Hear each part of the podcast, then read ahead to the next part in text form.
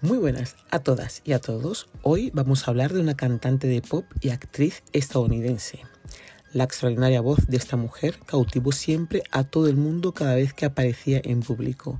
Tras unos inicios que para nada fueron malos, sus productores que confiaban en su gran talento decidieron esperar el momento propicio para lanzarla, preparando concienzudamente un disco que acabaría siendo el número uno en Estados Unidos. El disco se llamaba Whitney Houston. A partir de ese momento, el éxito la acompañó en todo lo que emprendió.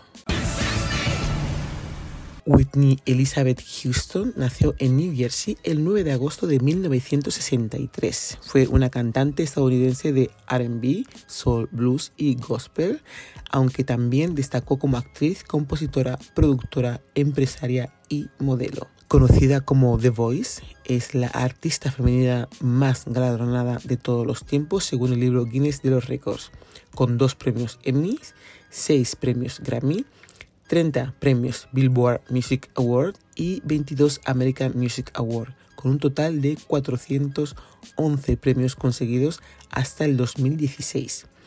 También una de las artistas musicales que más discos ha vendido en el mundo, más de 170 millones de álbumes sencillos y vídeos. Desde sus inicios se vio influida por destacadas cantantes de soul como su madre Cissy Houston, su prima Dion Warwick y su madrina Aretha, Franklin. A los 11 años empezó su formación musical en el coro de niños de una iglesia de New Jersey, pero su talento lo descubrió tiempo después Clive Davis, presidente de la discográfica Arista Record, en la época en la que solía cantar junto a su madre en clubs nocturnos en Nueva York. Houston consiguió la fama en 1985 con su álbum Winnie Houston, que con la venta de más de 13 millones de copias en los Estados Unidos, además de varios millones más en el extranjero, se convirtió en el álbum de debut con más éxito de ventas de un intérprete solista de la historia. Dos años después lanzó su segundo álbum de estudio que se convirtió en el primero de una artista femenina en debutar en el número uno de listas de ventas de Billboard. Además, consiguió ser la primera intérprete femenina en permanecer en el primer puesto de las listas de éxito durante 50 semanas con sus álbumes Whitney Houston, Whitney, Waiting to Excel y con la banda sonora de El Guardaespaldas. En total lanzó siete álbumes de estudio, tres bandas sonoras, varios, eh, varias compilaciones y 53 sencillos, de los cuales 11 fueron número uno en las listas. El más notable es el de I Will Always Love You, publicado en noviembre de 1992, que se convirtió en el sencillo más vendido por una artista femenina.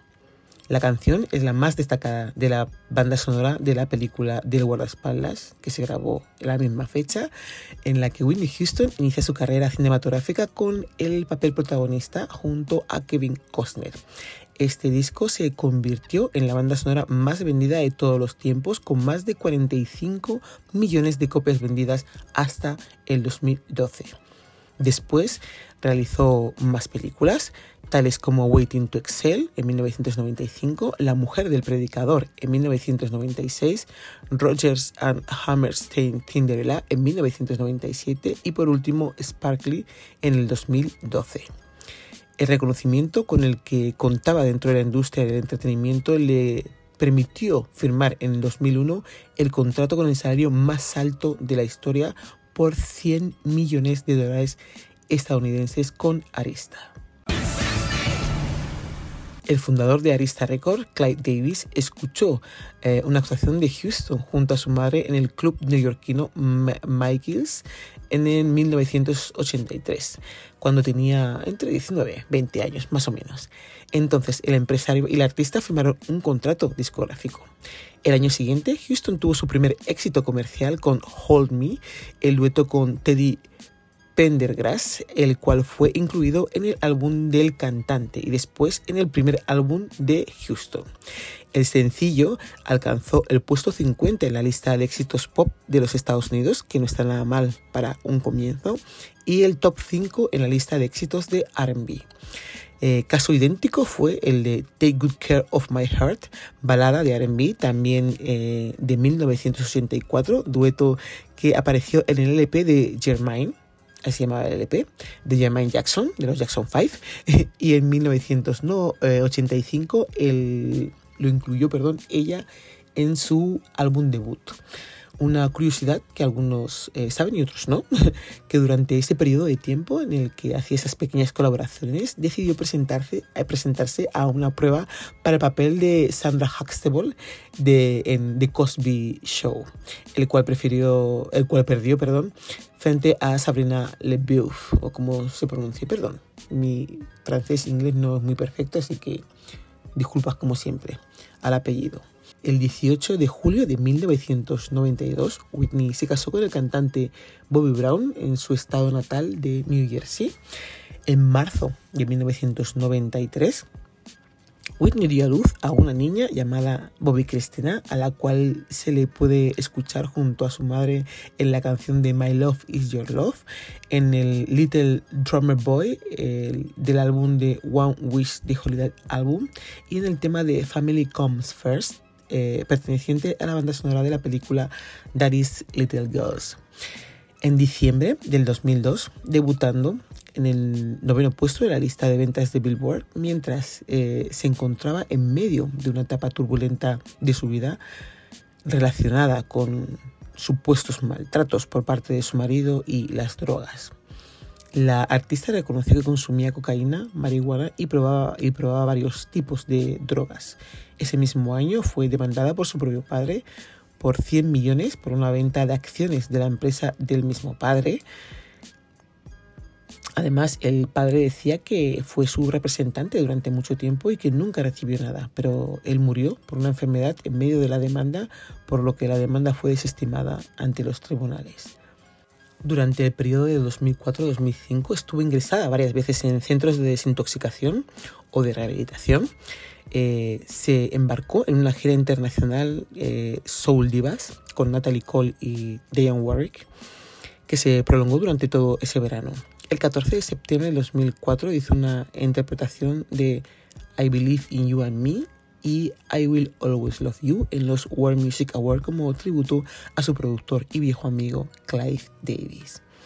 Eh, más recientemente, los televidentes norteamericanos, digo más recientemente, en aquella época, tuvieron la oportunidad de ver a Whitney en el programa de televisión de su marido, Being Bobby Brown, que eh, fue un reality show que se desarrollaba en, en el hogar familiar del matrimonio basado en su vida cotidiana.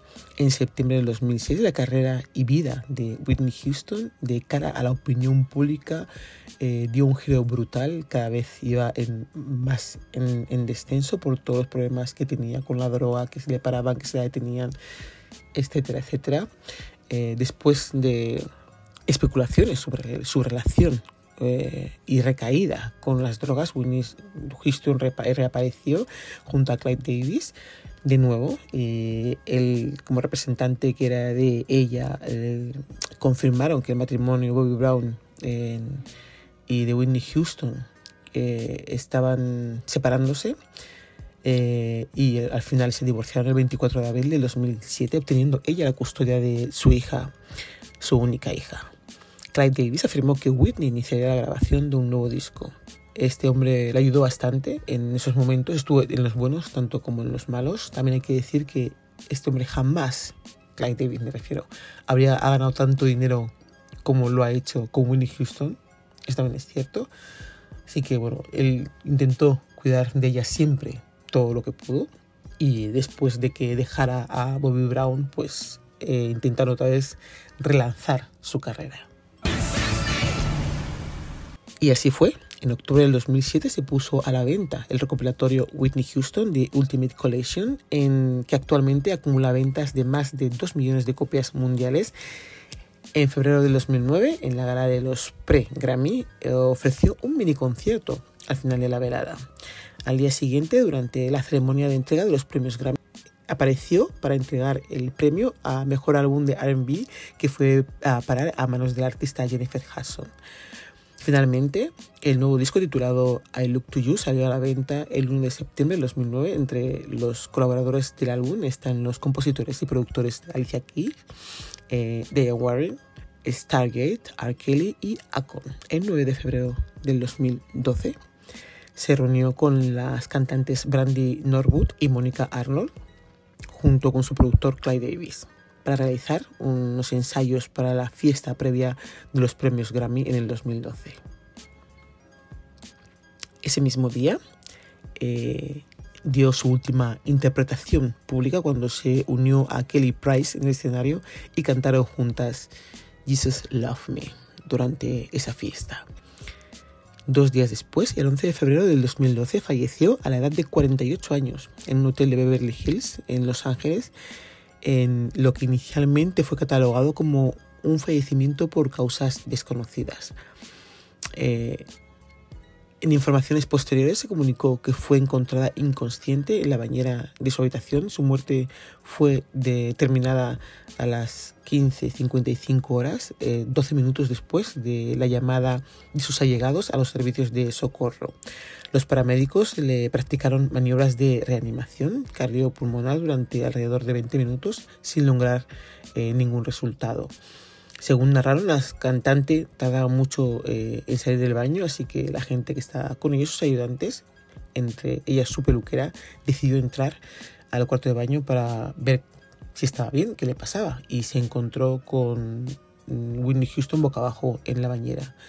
Houston tuvo un funeral gospel en una ceremonia multitudinaria y después tuvo otra privada el 18 de febrero a las 12 del mediodía en la iglesia de New Hope Baptist en Newark, New Jersey. Fue sepultada el 19 en el Fairview Cemetery en New Jersey, donde también está enterrado su padre, que murió en el 2003. La hija de Whitney Houston y Bobby Brown, Bobby Christina Brown, falleció el 26 de julio del 2015, tres años después de haber muerto su madre.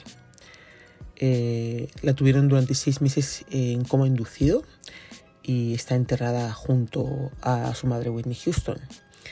En un principio se especuló que la muerte de Whitney Houston se había, se había quedado dormida por los efectos de los calmantes en combinación con el alcohol, ya que se sabe en el círculo muy cercano de ella que consumía habitualmente Xanax para controlar su ansiedad. Los resultados oficiales de la autopsia se dieron a conocer el 22 de marzo del 2012 y confirmaron algunas hipótesis preliminares.